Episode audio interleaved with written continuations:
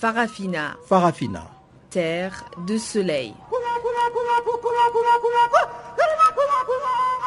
Farafina. Farafina. Un magazine d'infos africaine.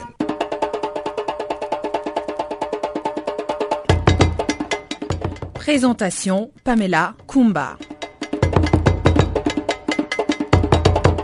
Chers auditeurs, c'est un plaisir de vous retrouver pour ce périple des actualités en français. Charles Moyo assure la mise en onde de ce magazine des actualités dont voici les grandes lignes. L'opposition sud-africaine dépose une motion de destitution contre le président Jacob Zuma. Une quinzaine de personnes tuées dans des affrontements entre les forces de l'ordre et les hommes armés non identifiés à Brazzaville.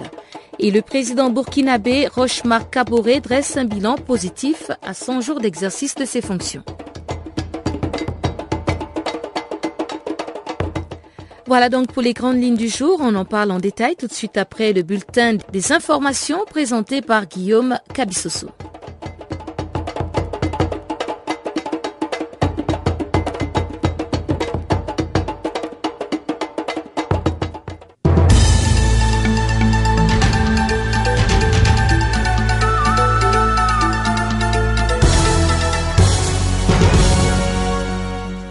Bonjour, nous ouvrons ces bulletins d'information par le Congo-Brazzaville où la capitale a été réveillée dans les premières heures de ce lundi par des tirs d'armes automatiques et lourdes dans la partie sud, poussant les populations de cette zone vers la zone nord de la cité.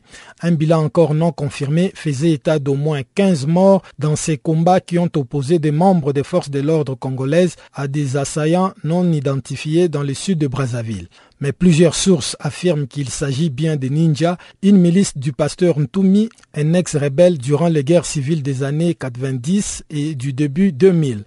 Des échanges de tirs à l'arme automatique émaillés des détonations d'armes lourdes qui ont particulièrement touché les quartiers de Mayanga et Makelekele où les commissariats de ces derniers a été incendié.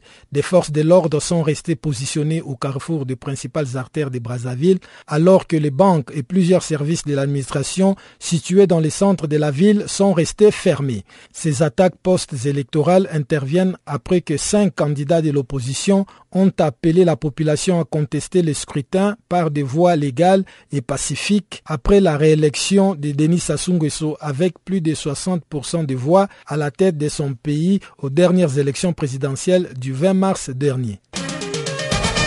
Au Nigeria, le chef du groupe islamiste d'Ansarou a été capturé vivant par l'armée nigériane vendredi dans le centre du pays. Selon le porte-parole de l'armée nigérienne Rabé Aboubakar, Khalid al-Barnawi, de son vrai nom Usman Oumar Aboubakar, était en haut lieu de la liste des terroristes recherchés par le Nigeria. Il avait pris la tête d'Ansarou après la mort de son fondateur Aboubakar Adam Kambar lors d'un raid militaire dans sa cachette des canaux au nord du Nigeria en mars 2012. Durant cette même année, le département d'État américain avait inscrit les deux hommes sur sa liste des terroristes internationaux les plus recherchés aux côtés d'Aboubakar Shekau, le chef de Boko Haram. Une nouvelle motion de destitution contre le président sud-africain Jacob Zuma doit être examinée mardi par le Parlement sud-africain. Une motion déposée par l'opposition qui compte ainsi relancer une procédure de destitution contre le président Jacob Zuma suite au scandale financier dans lequel le président est accusé d'avoir utilisé près de 20 millions d'euros pour la rénovation de sa résidence privée dans son village natal Kandla des travaux qui incluaient notamment la construction d'une piscine, d'un poulailler, d'un enclos pour le bétail, d'un amphithéâtre et d'un centre d'accueil des visiteurs aux frais des contribuables. Alors qu'il s'est adressé à la nation vendredi, le président Jacob Zuma a présenté ses excuses, promettant de rembourser une partie de l'argent engagé dans la rénovation de sa résidence privée. D'autre part, Ahmed Katrada, un militant anti-apartheid et ancien compagnon de lutte de Nelson Mandela, a appelé samedi Jacob Zuma, reconnu coupable de violation de la Constitution par la Cour constitutionnelle, à démissionner. Au Niger, le président Mahamadou Issoufou a reconduit dans ses fonctions de Premier ministre les Touaregs Brigui Rafini. Une nomination qui intervient au lendemain de la cérémonie d'investiture du président récemment élu pour un mandat de cinq ans. Brigui Raffini sera donc chargé de former un nouveau gouvernement dans les prochains jours, avec plusieurs défis qui attendent sa nouvelle équipe, dont la réconciliation nationale et les défis sécuritaires devront occuper une place de choix selon une source gouvernementale. Birgui Raffini, 63 ans, membre du parti d'Issoufou, le parti nigérien pour la démocratie et le socialisme, est un diplômé des grandes écoles d'administration de France. Il avait occupé des postes ministériels sous le régime du général Maïna Sara de 1996 à 1999 et plusieurs fois maire de la localité d'Iferoun, ex-théâtre de la rébellion Touareg de 2007 à 2009. En Guinée équatoriale, sept candidats, dont le président sortant Obiang Nguema, sont en lice pour briguer la magistrature suprême lors du scrutin prévu le 24 avril prochain. Six candidats doivent affronter le président sortant Teodoro Obiangoema au pouvoir depuis 37 ans lors de cette présidentielle qui va se dérouler à l'absence des principaux partis d'opposition. Après la validation et la proclamation des quatre candidats le 30 mars, la Commission électorale nationale a validé trois autres candidatures, ce qui donne un total de sept candidats qui prendront part au scrutin du 24 avril en Guinée équatoriale a indiqué la télévision nationale dimanche soir. Il s'agit de Bonaventure Assoumou du parti de la coalition social-démocrate, Carmela Mba de l'Action populaire de Guinée équatoriale, Avelino Mokach de l'Union du centre droit, ainsi que des trois candidats indépendants, Augustin Massoko, Benedicto Obiang et Thomas Mba, dont les partis n'ont pas été légalisés. Âgé de 73 ans, le président Obiang qui brigue un nouveau septana, avait été réélu en 2009 avec 95,37% de voix.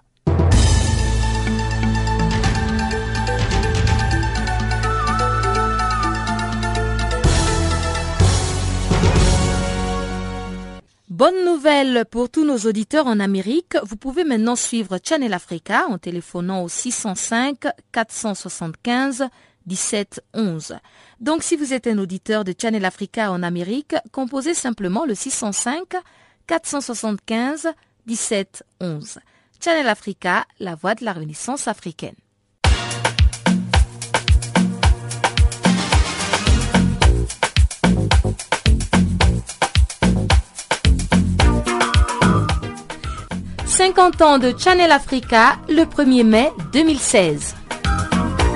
Radio RSA à la voix de la Renaissance africaine, c'est la diffusion quotidienne de centaines d'heures de programmes et d'informations radiophoniques.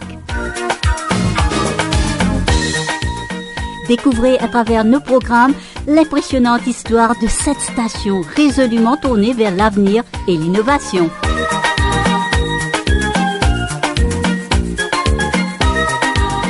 Joyeux cinquantenaire, joyeux anniversaire, Channel Africa.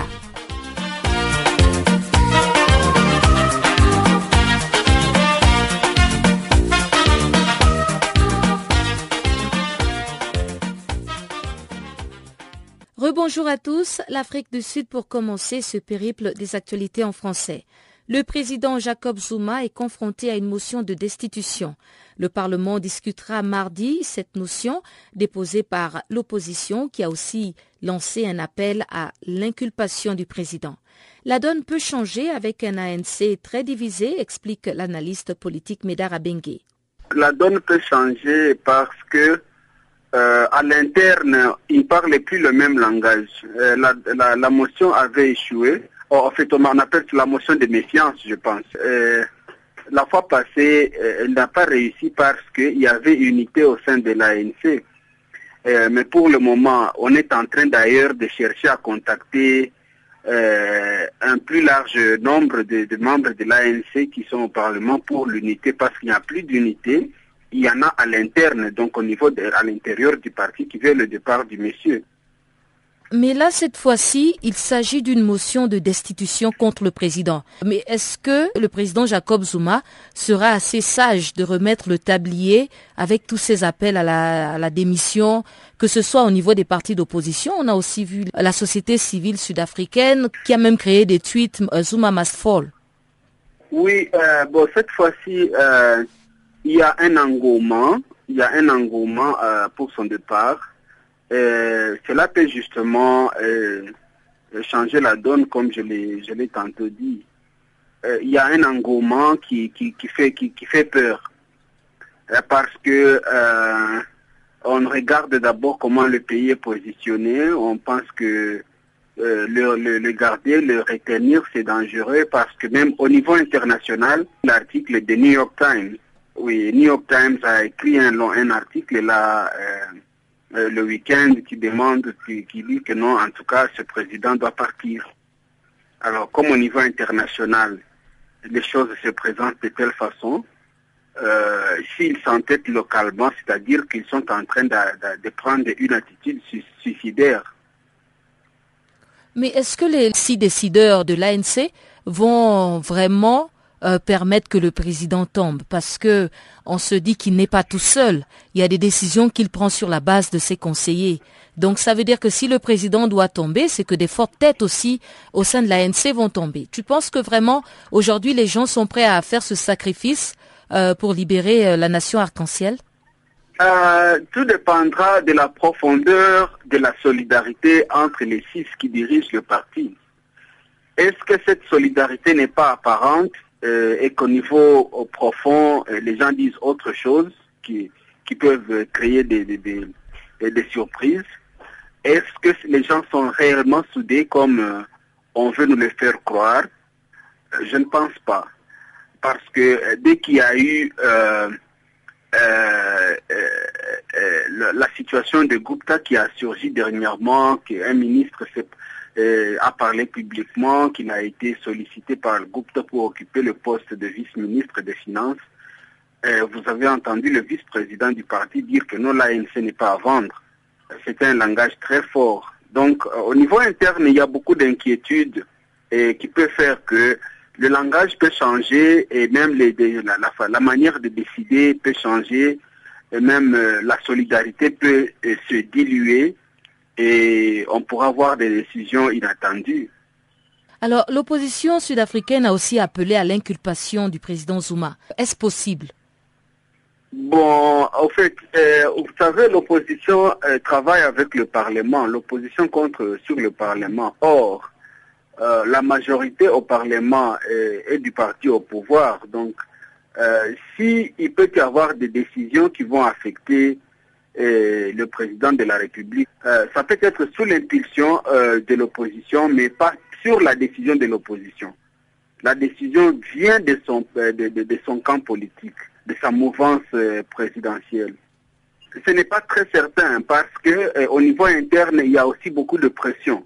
Parce que euh, vous avez vu le week-end, euh, le compagnon de Nelson Mandela écrire une lettre solennellement à Ahmed Castrada qui a demandé au chef de l'État de, se, de, se soustraire du pouvoir.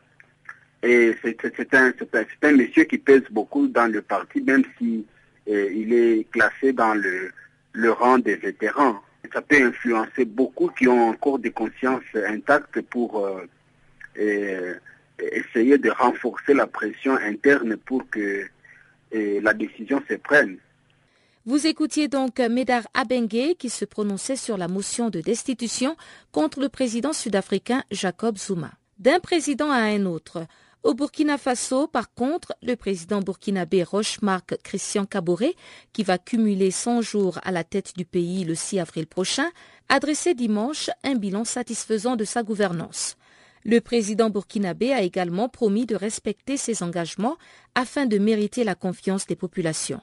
Plusieurs médias burkinabés en ligne ont critiqué ce bilan dit mitigé, mais pour Juliette Congo, coordinatrice des femmes qui défendent la constitution du Burkina Faso, le président a fait de son mieux après avoir hérité d'un pays en situation très précaire.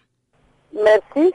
Euh, je dirais simplement que le président Rochma Christian a hérité d'une situation très précaire dans ce pays. Et à 100 jours de son installation sur la, le trône de la présidence du Faso, ben, il fait ce qu'il peut avec ses ministres pour que le Burkina retrouve sa stabilité. Parce que vous n'ignorez pas que pendant les, premiers jours où il a pris la responsabilité de ce pays, nous avons été victimes des attentats terroristes et tout ce qui a suivi. Alors donc ça fait que pour un gouvernement jeune et vraiment dont beaucoup n'ont pas encore d'expérience euh, ministérielle. Alors ça a fragilisé un peu le moral des, premiers responsables, mais je crois qu'avec l'aide de Dieu, ils ont repris le, le cours des choses et on sent seulement qu'il y a la volonté pour travailler malgré les mêmes moyens que le pays a. Alors, mais depuis que cette nouvelle équipe a été installée au pouvoir, est-ce que il y a des choses que vous voulez saluer? Vous savez, l'attention même portée aux populations est déjà quelque chose. Parce que chez nous, au Burkina ici, le tout n'est pas d'être riche, le tout n'est pas d'avoir tous les moyens matériels, mais le tout c'est d'avoir une oreille attentive, même si la personne n'a pas les moyens sur place, pour vous accompagner à réaliser tout ce dont vous avez envie le fait de vous écouter et de prendre en compte vos besoins est vraiment quelque chose de très important. C'est vrai que l'espoir nourrit l'homme. Et ce que nous voyons aujourd'hui par rapport aux actions du président Rochmar Christian Kabouré, c'est vraiment quelque chose de très salutaire pour le pays. Parce que nous, nous sommes un pays de l'oralité. Un pays où les gens ont besoin de se parler. Un pays où les gens ont besoin d'une communication qui leur permet de comprendre. On ne peut pas forcément avoir tout et tout de suite, mais le fait de s'écouter, de se parler permet de réaliser un certain nombre de choses. Et comme l'adage public dit chez nous, s'asseoir et communiquer autour d'un thème ne résout forcément pas le problème, ça ne finit pas le champ, mais ça résout un certain nombre de problèmes liés au fait du manque de communication. Et je loue vraiment l'effort que le président Rochmar Christian fait pour tenir compte des femmes. C'est vrai que pour les élections euh, législatives, il n'y a pas beaucoup de femmes à l'Assemblée nationale et ça, ça me laisse un arrière-goût amer après tout ce que nous avons fait comme lutte. Mais ce n'est pas seulement à l'Assemblée nationale qu'on peut accompagner le développement d'un pays. Ce n'est pas seulement au niveau de l'Assemblée nationale que les femmes peuvent jouer leur rôle avant que le, politique ne prenne euh, le pas sur la société africaine, les femmes africaines jouaient très bien leur rôle dans la gestion des communautés et c'est ça qui est important pour nous. Et moi, je pense que le retour même à nos valeurs traditionnelles est quelque chose de très important pour nous parce que c'est la seule chose qui nous permet vraiment d'avancer et de pouvoir réaliser ce dont on a envie de réaliser. Il y a beaucoup de médias en ligne euh, du Burkina Faso qui ont critiqué euh, le bilan mitigé. Ils reprochent un peu au gouvernement sa nonchalance. Est-ce que vous partagez aussi ce point de vue? Je ne partage pas ce point de vue. Je ne partage pas ce point de vue parce que euh, le président Rochmar Christian Kabore ne peut pas faire un miracle pour le Burkina. C'est tous les Burkinabés ensemble qui doivent réaliser ce miracle-là. Rochmar Christian est un citoyen de ce pays comme tous les autres citoyens. La différence entre lui et nous aujourd'hui, c'est parce qu'il a la responsabilité de tout le monde. Alors donc c'est la main dans la main que nous devons lutter, justement pour que ce pays-là sorte de sa léthargie. Juliette Congo, coordinatrice des femmes qui défendent la constitution du Faso. Au Gabon, la réaction du président Ali Bongo Ondimba suite à la démission du président de l'Assemblée nationale crée la consternation chez ses camarades de parti. Depuis les États-Unis, où il prend part à une conférence sur le nucléaire, le président gabonais a déclaré que la démission de Ginzumba Dama est un non-événement. Jean Boubangoy, membre du parti au pouvoir, critique cette réaction. Bon, euh, on attend jusqu'à mardi, on nous a dit mardi, il y aurait des déclarations de part et d'autre. Et on nous promet encore euh, des départs euh, ici la fin de la semaine. Donc on va voir et puis on avisera. Mais comment expliquez-vous le fait que tous ces départs ne semblent pas du tout euh, émouvoir le président Ali Bongo? C'est quand même des ténors, des, des, piliers du PDG qui sont en train de démissionner comme ça. Ben, effectivement, euh, c'est tout le monde qui le dit. Apparemment, euh, à le regarder, il ne s'en émeut pas, moindre mesure. Mais moi je dis, comme le disait le secrétaire général de l'UJPDJ, la KAPA, il a dit euh, que tous les événements ne doivent pas être des non-événements. Quand un président de l'Assemblée nationale démissionne, c'est quand même un événement. Il faut en tenir compte et pouvoir réajuster les choses. C'est qu'il y a un problème. Maintenant, si euh, vous devez un événement, vous, allez, vous allez gérer ça seul. Vraiment, ça nous étonne, une attitude comme celle-là, où euh, les membres de ton parti sont en train de partir et tu ne réagis pas, aucune, apparemment aucune euh, communication ne, ne transfère du côté de la présidence. donc on ne sait pas ce qui se passe derrière. Et quelle est votre réaction par rapport aux propos d'Hervé Bourgui lors de son apparition sur France 24 le week-end écoulé et qui déclarait qu'il connaissait les conditions dans lesquelles le président Ali Ben Bongo a été élu Oui, effectivement, euh, a dit des choses. Et quand Bourgi dit des choses, Bourgi était un gars qui est rompu à la politique africaine euh, après avoir été longtemps euh, à la mamelle de Bongo. Il connaît presque toute la politique gabonaise et quand Bourgi arrive à faire des révélations comme celle qu'il a faite sur France 24 le week-end, et que personne, ça ne meurt, moi je dis qu'il y a un problème. Un problème parce que Bourgi n'est pas n'importe qui. Bourgi, nous connaissons Bourgi. Bourgi a été avec Bongo et il sait comment l'actuel président a fait pour être président. Bourgi a cité les noms. Donc, euh, moi, si le président Ali Bongo ne prend pas au sérieux la menace, ben, il ne s'en prendra qu'à lui-même. Et puis, je vous le disais aussi en titre, au Congo-Brazzaville, des hommes armés ont attaqué les quartiers de Mayanga et Makelekele, situés dans le sud de la capitale congolaise. Le bilan provisoire fait état de 15 morts dans ces affrontements qui auraient opposé les éléments de la milice ninja aux forces de l'ordre congolaises, venues les déloger. Pour plus de détails, suivons Loamba Moke, président de l'Association pour les droits de l'homme et l'univers carcéral, dont les propos ont été recueillis par Guillaume Kabisoso.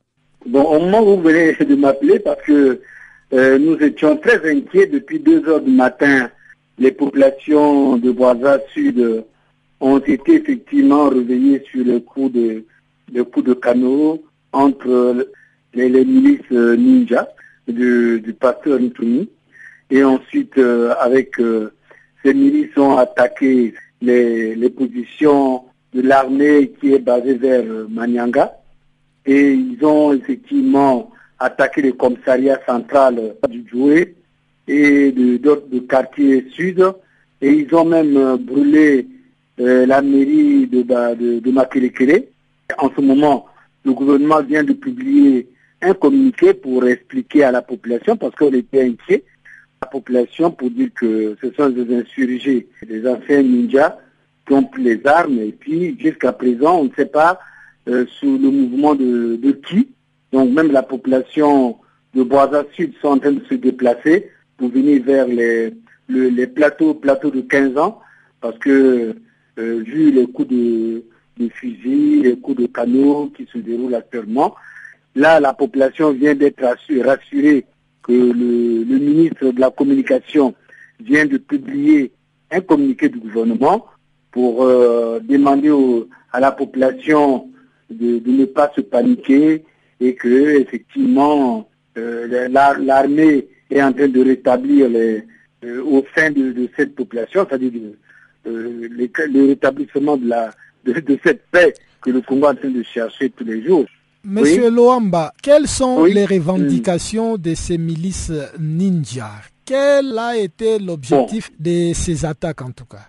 Non, Franchement, même, même lorsque le gouvernement a publié son, communiqué, le gouvernement lui-même ne connaît pas quel est réellement l'objectif, mais le gouvernement est en train de faire des, disons des, suppositions en disant que c'est à l'issue certainement des publications des résultats sur euh, les élections présidentielles de 20 mars, et au moment où euh, la, la, Cour constitutionnelle est en train de, de calculer, de revoir euh, euh, parce qu'il y a eu des, recours des candidats. donc aussi le gouvernement est en train de supposer que c'est certainement les candidats malheureux aux élections présidentielles qui ont demandé à la population à la désobéissance euh, civile. Donc euh, voilà, il y a des suppositions. On ne connaît pas réellement qui est l'auteur. Et s'il y a auteur, bon, nous on supposer que c'était les miliciens, de, les, les de, de, de, Bon, est-ce que c'est réellement les ninjas de Toumi ou qu'est-ce qui, qui, les a poussés à se, à se rebeller? Euh, Et là, on ne connaît pas réellement, donc on est tous dans un flou, y compris la population, y compris même, même le gouvernement qui vient de faire une déclaration qui ne nous dit pas réellement quel est l'objectif de ces miliciens. Bah, on est dans un flou total. Et en termes de bilan, euh, on déplore combien de morts euh, des part et d'autre? En tout cas, en, termes de bilan, même le gouvernement n'a même pas parlé de ce, bilan. Et là, depuis qu'on s'est réveillé, personne ne, va vers là-bas parce que, bon, en tant que euh, défenseur de droits de l'homme, on a essayé d'aller vers le CCF, on n'a pas pu traverser de l'autre côté. Et lorsqu'on reçoit les gens qui viennent, il ne peut pas vous donner l'information réelle. Mais il y a eu tout simplement que le gouvernement a, déclaré qu'il y a eu des, PSP qui ont été brûlés là où ils sont passés. Et il y a eu euh, la commune de Makelekele qui a été brûlée. Donc on suppose qu'il y a eu effectivement entre ces, attaques, il y a eu des morts. Mais pour le moment, on n'est pas sûr de dire quel est le réellement du côté de, Ninja, combien de morts, du côté de, l'armée et comme de morts. Donc on est tous dans l'incertitude totale. Mais vous pouvez nous rassurer qu'en ce moment, le calme serait revenu sur Brazzaville. Et le, calme reviendra parce que euh, là, l'armée, c'est un, quartier qui, le quartier de Brazza Sud, dont actuellement c'est quadrillé par l'armée et que nous sommes en train d'attendre que nous évitons qu'il n'y ait pas effectivement des violations de droits de l'homme par l'armée congolaise, parce que nous craignons aussi.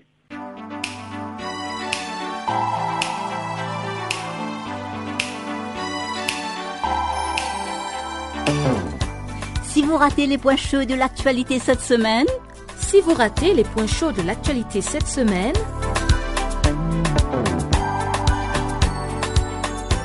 eh bien, sans plus tarder, suivez la revue des actualités de la semaine sur Channel Africa, la voix de la Renaissance africaine.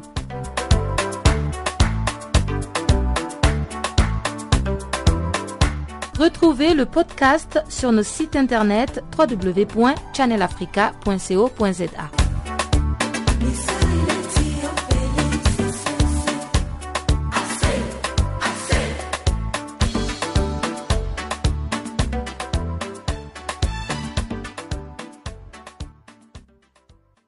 Nigeria, le groupe islamiste Ansarou, dissident de Boko Haram et lié à Al-Qaïda au Maghreb islamiste, a subi une lourde perte avec l'arrestation par l'armée nigériane de son chef Khalid al-Barnawi, l'un des terroristes les plus recherchés par les États-Unis.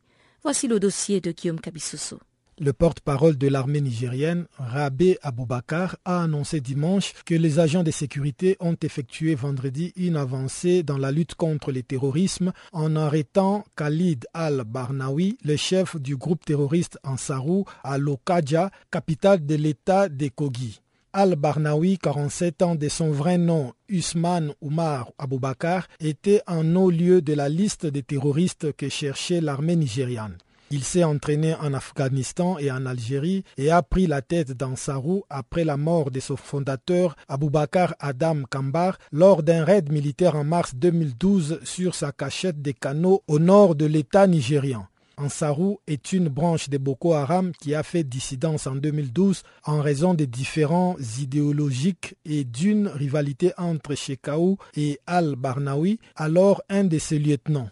À l'époque, c'est-à-dire en 2012, le département d'État américain avait inscrit les deux hommes sur sa liste des terroristes internationaux le plus recherchés aux côtés d'Aboubakar Shekau, le chef de Boko Haram. Nous sommes très heureux de cet événement. C'est une grande avancée dans notre lutte contre l'insurrection islamiste dans le pays, a réagi dimanche le ministre nigérian de l'information, Laï Mohamed. Cette arrestation est un grand succès et aura un effet important sur les opérations antiterroristes au Nigeria et ailleurs, pour sa part assuré un officier nigérian sous couvert d'anonymat. Le groupe est composé majoritairement d'anciens membres de Boko Haram formés en Occident et entraînés dans les camps d'Akmi du désert algérien qui se sont désolidarisés de Boko Haram. C'est du reste Al-Barnawi qui a organisé les kidnappings en mai 2011 des deux ingénieurs, un Britannique et un Italien, dans l'est de Kebi, au nord du Nigeria. Les deux otages avaient été tués lors d'une opération ratée de sauvetage des forces spéciales nigérianes appuyées par les Britanniques dans la ville de Sokoto en mars 2012. Khalid Al-Barnawi était aussi derrière le rap d'un ingénieur allemand en janvier 2012 dans la ville des Canaux. Ce dernier avait été tué ainsi que quatre de ses ravisseurs lors d'une tentative malheureuse de sauvetage de l'armée nigérienne fin mai 2012 dans la périphérie des Canaux où étaient principalement basés les groupes. Ansarou avait également revendiqué l'attaque d'un établissement de très haute sécurité fin décembre 2012 à Abuja, tuant deux policiers nigérians et libérant 40 islamistes qui étaient détenus. L'enlèvement le 19 décembre 2012 de l'ingénieur français Francis Colombe dans l'état de Katina avait aussi été revendiqué par ces islamistes. Les Français avaient réussi à s'échapper seuls en novembre 2013. Depuis 2009, le nord-est du Nigeria est la cible régulière d'attaques meurtrières commises par des combattants islamistes. L'insurrection du principal groupe armé Boko Haram, qui a prêté allégeance à l'État islamiste, aurait à elle seule fait déjà plus de 20 000 morts. Et voilà qui nous mène tout droit au bulletin des actualités économiques, apprêté et présenté par Chanceline Louraquois.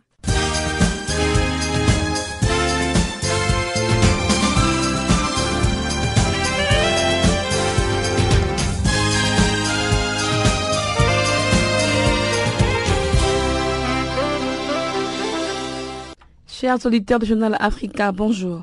Nous ouvrons notre bulletin économique avec l'embargo sur les exportations de riz en Égypte. Ce lundi 4 avril, la date prévue pour que cet embargo soit en vigueur. Cette mesure servira à préserver les niveaux des stocks disponibles pour le marché local et aussi à éviter la hausse du prix. Le gouvernement égyptien adopte une telle mesure afin de décourager les négociants qui n'ont pas manifesté une volonté de vendre le riz local aux autorités. D'après le ministère du Commerce du pays, la mesure vise à préserver les niveaux des stocks disponibles pour le marché local et ainsi d'atteindre une stabilité des prix de la denrée. Cette manœuvre visait également à réparer une erreur de l'exécutif qui n'avait pas acquis suffisamment de réserves stratégiques et ne dispose que d'un stock variant entre 200 000 et 500 000 tonnes, affirmant que sur le marché égyptien, le prix aurait chuté contraignant les négociants à écouler leur stock sur le marché local. L'an dernier, l'Égypte, qui consomme 3,3 millions de tonnes, avait produit 3,75 millions de tonnes et disposait d'un surplus de 700 000 tonnes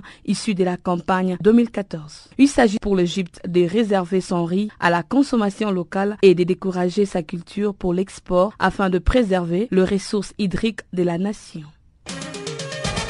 La corruption des avoirs dans les paradis fiscaux des 140 responsables politiques ou des personnalités de premier plan a été publiée ce lundi 4 avril 2016. En effet, une enquête planétaire a été réalisée par une centaine de journaux au monde. Au total, 11,5 millions de documents a révélé par le phénomène de la corruption dans le paradis fiscaux. Plus de 214 entités offshore sont impliquées dans les opérations financières dans plus de 200 pays et territoires à travers le monde. À noter que les recours aux sociétés offshore, outils privilégiés de l'évasion, est une pratique autorisée dans la plupart des pays du monde. Plusieurs scandales touchant les dirigeants de la FIFA n'est pas épargné. Quatre de 16 dirigeants de la Fédération internationale auraient ainsi utilisé des sociétés offshore créées par Mossack Fonseca. Les noms d'une vingtaine de joueurs vedettes évoluant notamment à Barcelone, au Real Madrid, ont été cités. Parmi eux, le multiple ballon d'or Lionel Messi. Plusieurs responsables africains sont cités directement et indirectement. Parmi les personnalités mentionnées dans les millions de documents figurent notamment des associés du président russe Vladimir Poutine et ses associés. Ils auraient détourné jusqu'à des milliards de dollars avec l'aide de banques et sociétés écrans, y compris les rois d'Arabie saoudite, Salman Ben Abdelaziz Al Saoud, le président des Émirats arabes unis, et émir Abdou Dhabi, Sheikh Khalifa Ben Zayed Al Nahyan, l'ancien émir du Qatar, Sheikh Ahmad Ben Khalifa Al Thani, ainsi que deux cousins du président syrien Bachar al-Assad sont également mentionnés. Jusque-là, aucun chef d'État africain en exercice a été cité. Le banquier ivoirien Jean-Claude Nda Amechi, ancien proche du président Laurent Gbagbo et aujourd'hui proche de Charles Conan Bani. En outre, les proches des présidents en exercice les sont en revanche. Parmi eux, On compte Clive Kouloubouz Zuma, le neveu de l'actuel président sud-africain Jacob Zuma. Mamadi Touré, la quatrième épouse de l'ancien chef de l'État guinéen Lassana Conté. Mounir Majidi, le secrétaire particulier du roi du Maroc, Ala Moubarak, le fils aîné de l'ancien président égyptien, mais aussi John Ado Koufour, le fils aîné de l'ancien président ghanéen John Koufour. Parmi les responsables politiques africains mentionnés figure Jeannette Désiré Kabila Kyungu. Elle est députée et sœur jumelle du président de la République démocratique du Congo, Joseph Kabila. Abdeselam Boucharab, il est député et ministre algérien de l'industrie et des mines. José Maria Botlelo de Vasconcelos, le ministre angolais du pétrole. Bruno Jean-Richard Itoa, l'ancien ministre de l'énergie et de l'hydraulique. Il est l'actuel ministre de la Recherche scientifique et de l'innovation technique du Congo-Brazzaville. Enfin, le Sénégalais Pape Mamadou Pouye, arrêté en avril 2013 avec Karim Ouadé, il a été condamné à 5 ans pour complicité d'enrichissement illégal. Signalons que ces données proviennent des archives de ses cabinets d'avocats entre 1977 et 2015. Une grande opération de séduction sur le marché malien, camerounais et togolais a été lancée le week-end par les entreprises énergétiques marocaines. À cet effet, le Maroc Export organise en collaboration avec la Fédération nationale de l'électricité et l'électronique la deuxième édition d'Action Lumière. La dite grande opération se déroule du 3 au 8 avril 2016 au Mali, au Cameroun et au Togo. C'est une opération qui mettra les savoir-faire marocains en matière de l'électricité sous la lumière de projecteurs. Elle verra la participation d'une centaine d'entreprises marocaines. Ces entreprises interviennent dans la production, le transport et la distribution de l'électricité à l'échelle continentale. Les entreprises marocaines comptent faire valoir leur riche expérience en matière énergétique. À noter que leurs objectifs s'épanchent sur ces marchés porteurs. On rappelle, depuis 1995, le Royaume a enclenché un programme de l'électrification rurale qui lui a permis de toucher en 2015 99% de son territoire. En somme, le pays met actuellement en place les programmes Nour qui envisage de mettre en place le plus grand complexe solaire au monde avec 2000 MW de capacité.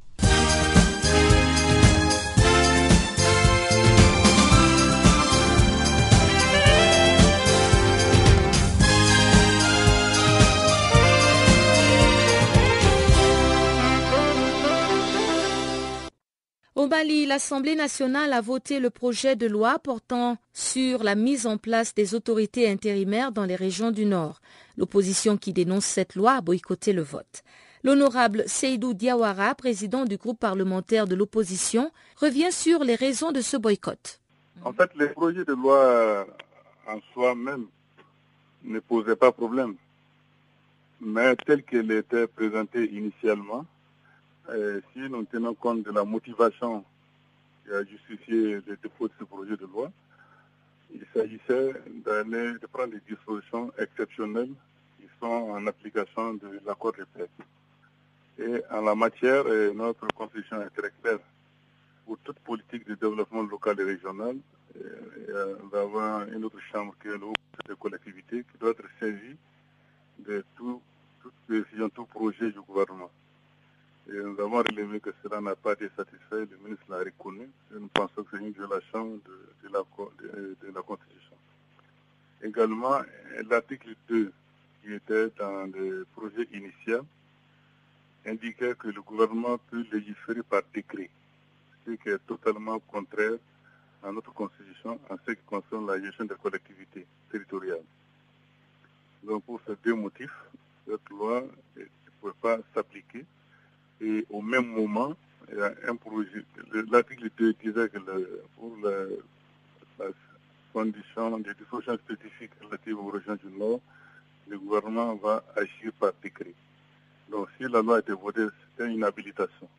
Mais déjà, avant même l'adoption, euh, on termine l'examen de ce projet de loi, il y a un projet de décret qui était spécifiquement pris pour les régions du Nord et qui indiquait que tous les conseils communaux de cercle de région devaient être remplacés par des autorités intérimaires qui ne répondaient plus au schéma défini dans le projet de loi initial. Et les autorités intérimaires devaient être constituées uniquement par des représentants des groupes armés, euh, CEMA, plateforme et gouvernement. Nous avons trouvé que cela n'était pas juste. Des conseils des collectivités où les élus sont restés en place n'étaient pas indiqués de démettre de leur fonction de les remplacer par des gens qui seraient fournis par le mouvement armé. Et les régions au nord du dans ces régions-là, tout le monde ne sont pas membres de la CEMA ou de la plateforme. Bon, c'est compte tenu de tout ce dysfonctionnement dans le projet de loi, qui finalement a fait l'objet de beaucoup d'amendements que le gouvernement a acceptés. Et malgré tout, nous devons sceptiques par rapport à la volonté du gouvernement de passer par des écrits pour définir les conditions spécifiques de mise en place des autorités intérimaires dans les régions. Sinon que les autorités intérimaires en tant que telles définies ne posent pas problème. Ça ne pose pas problème. Mais ce qui était là-dedans et qui était une sorte d'habilitation demandée pour pouvoir prendre des décisions par décret concernant les régions du Nord, c'est ce que nous contestons. Et on a enlevé le deuxième article en renvoyant à un autre article qui existe déjà. Donc, ceci dit, si jamais il y avait une, décision par décret, cela serait contraire à notre constitution telle mais est-ce que les, populations du Nord ont quand même été euh, consultées? Parce qu'on se souvient quand même qu'il y a des fois où les officiels vont dans le Nord et euh, souvent ça tourne à la manifestation, ça tourne euh, au rejet de ces personnalités. Non, on s'était dit d'abord si toutes les parties à l'accord étaient convenaient pour aller à la paix. La moindre des choses d'abord, c'était d'accepter le retour des autorités administratives qui sont nommées déjà, qui sont en place. Il y a des gouverneurs, il y a des préfets, il y a des sous-préfets qui ne sont pas acceptés dans certaines régions, qui ne sont pas là-bas.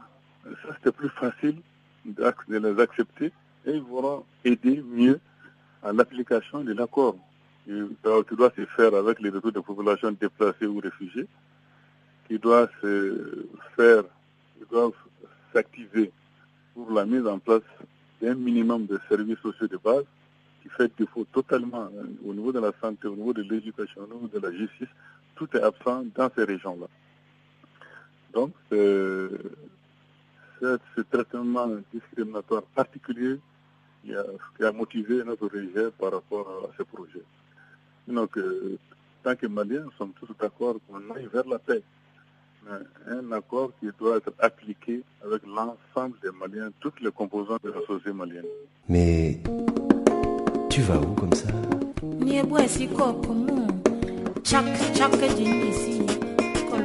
Channel Africa. Channel Africa. Channel Africa, la voix de la Renaissance africaine. Retrouvez-nous sur www.channelafrica.co.za.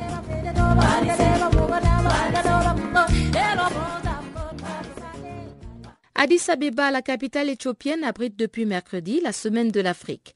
Cette initiative de l'Union africaine, en collaboration avec la Commission économique des Nations unies pour l'Afrique, a vu la participation de la République sahraoui parmi les milliers de délégués présents. Ce lundi marquait la réunion des ministres qui ont procédé au lancement phare de l'édition 2016 du rapport économique sur l'Afrique, le rapport sur la gouvernance en Afrique et les profils des pays. C'était l'occasion de se pencher sur le cas du Sahara occidental en conflit avec le Maroc. Hamdi Khalil, ministre sahraoui chargé des questions africaines, nous en parle. Oui, vous savez, c'était une conférence mixte entre l'Union africaine et les Nations unies. Et pour la première fois, euh, le Sahara occidental est représenté parce qu'il y avait un conflit entre nous et le Maroc. Et le Maroc euh, fait des pressions pour euh, que nous n'assistons pas. Cette fois-ci, juridiquement, nous avons le devoir total à être présent comme un territoire non autonome.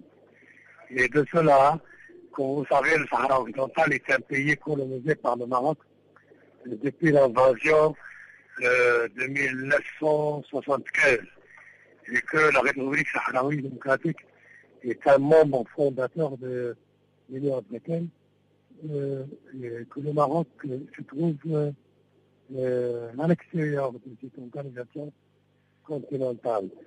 Mais maintenant, c'est un autre pas en avant vers la concrétisation du Sahara occidental comme pays le plein droit euh, Unies. C'est le premier pas.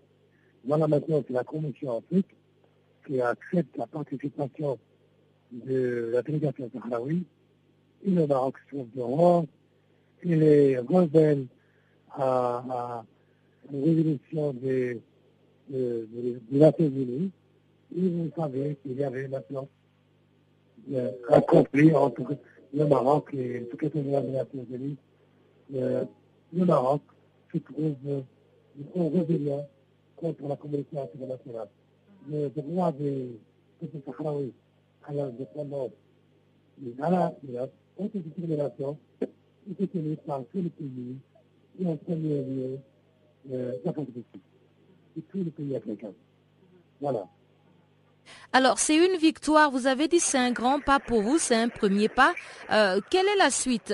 Depuis cette conférence-là, on a le devoir de participer à toutes les conférences bilatérales entre l'Union africaine et, et, le reste du monde, que ce soit avec l'Europe ou avec l'Asie ou avec l'Amérique latine. Le Sahara occidental est un pays fondateur de l'Union africaine, est un membre en plein droit. Donc là où il y a l'Union africaine, le Sahara occidental doit être représenté. Alors, au niveau de la population, comment est-ce que cette euh, autonomisation est vécue? Est-ce qu'aujourd'hui, euh, les gens se sentent effectivement libres à part entière? Vous savez, vous connaissez l'histoire des conflits. Le Sahara occidental maintenant est divisé en deux. Il y a une partie qui parle de, de, de colonialisme marocain, une partie libérée.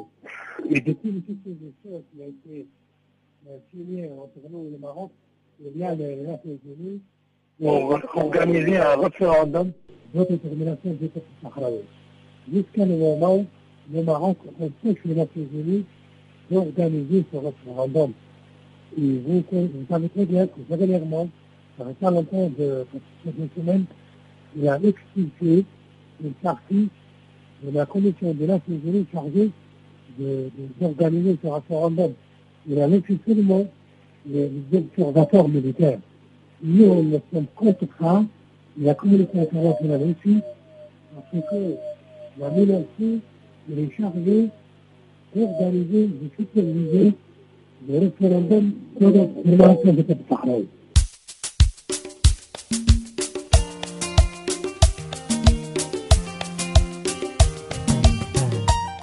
Vous êtes à l'écoute de Channel Africa, vous voulez participer aux festivités de notre cinquantenaire le 1er mai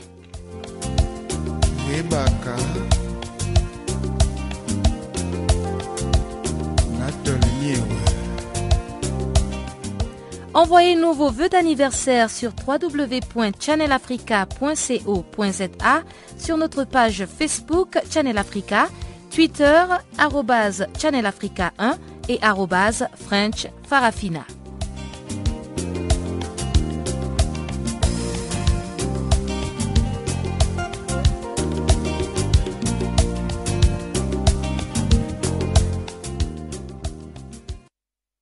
Chers auditeurs, c'est donc sur cette note que prend fin la grande actualité, mais avant de nous quitter, retrouvons encore une fois Chanceline Louraquois avec l'édition du sport du jour.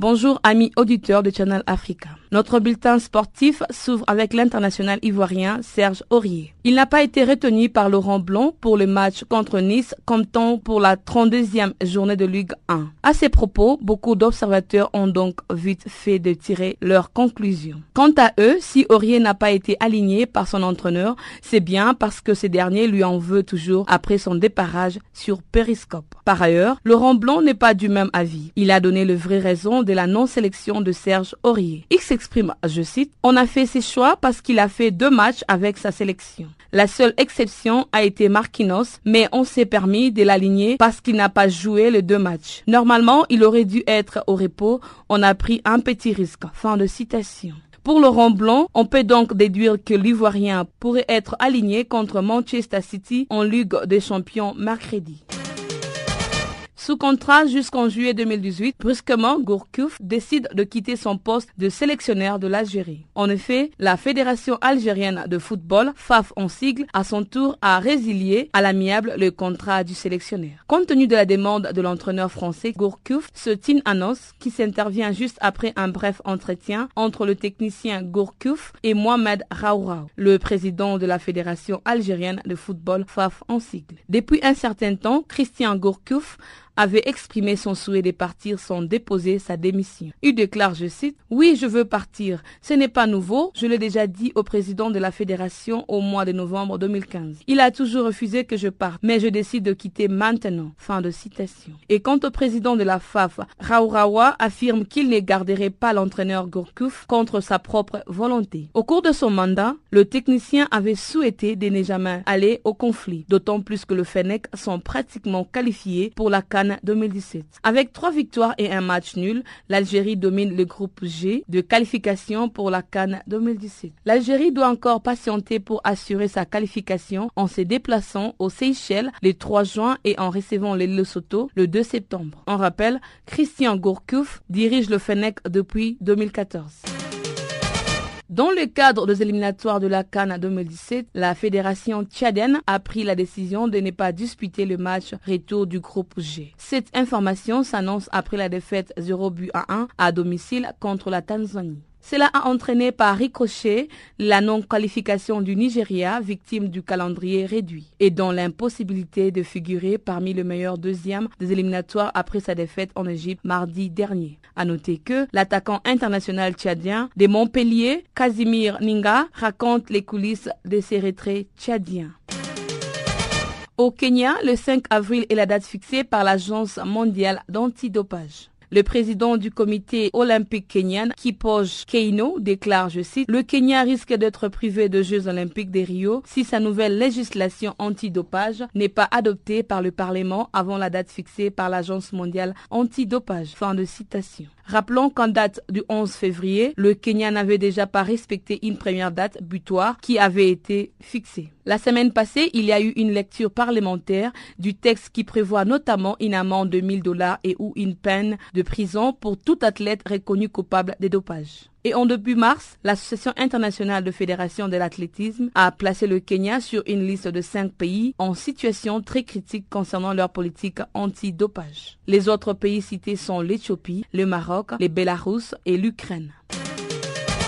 En tennis, il s'est ouvert le week-end la 32e édition du Grand Prix Hassan II au Royal Tennis Club de Marrakech, RTCMA en sigle. Le regard sont braqués sur la ville ocre du royaume qui sera durant une semaine le théâtre de la 32e édition du Grand Prix Hassan II. À cet égard, l'importance du Grand Prix Hassan II réside dans le fait qu'il est le seul tournoi dans le continent africain à 250 points et dont le vainqueur empochera 82,250 et le finaliste 43,430 dollars, affirmant que la paire vainqueur du double aura droit au moins de 25,070 dollars et la finaliste 13,170 dollars. Les finales du GP à Sandé proposent un très beau tableau. Le Slovaque Martin Klizan est l'homme à battre. Il est le tenant du titre. Il y aura aussi Nicolas Almagro, le grand spécialiste de la terre battue. Il faisait partie des 10 meilleurs joueurs mondiaux en 2012. Autre nom qu'il faudra retenir, l'espagnol Tommy Robredo. Il faisait à lui aussi une partie des 10 meilleurs joueurs mondiaux il y a quelques années. Et il a terminé l'année dernière à la 14e place mondiale.